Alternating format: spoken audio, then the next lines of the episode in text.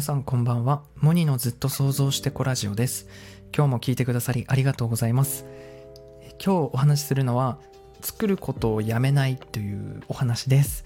え例えばやりたいことを見つけるとかやりたいことに夢中になるにはとりあえずやっていくっていうねその行動をね止めないことだと思うんですよ。えなんでかっていうと例えば実際にやってみてこう手を動かしてみないと気づけないことがあるからなんですね。で人ってこの自分の世界観まあ言ったらこう視点を持ってこう生きててだから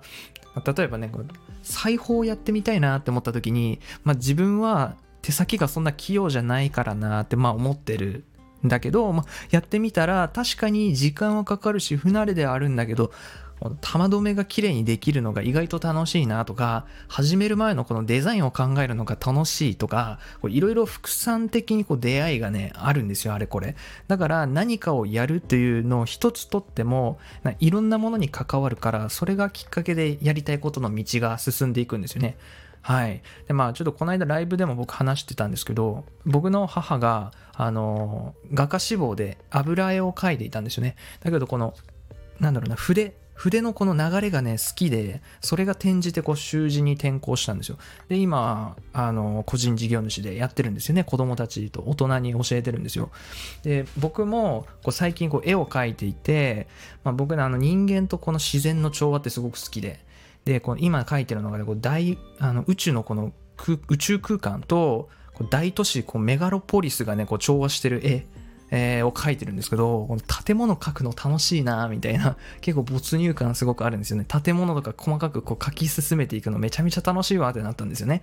で、描いてるうちにこう真ん中に浮遊させてる人間をね、まあこれ自分のつもりなんですけど、この人間をふよふよ動かしたいなみたいな。じゃあ1枚の絵を描くんじゃなくて、こう数枚の絵を描いてアニメーションにしていこうみたいな。で、それでどうやって作っていくんだろうと思って調べたら、こういろんな技術を知って、あ、じゃあ今度この絵が完成したら、ああいうものを作ってみたいぞ、みたいな、なんかこう繋がっていくんですよ。わかります？このなんか、はしごみたいな繋がっていくんですよ。道ができていくんですよね。だから、こう、作ることをやめない。手を動かすことをやめないっていうのが非常に大事なんですよね。だから、何でも気軽さが大事で、やってみようでいいんですよね。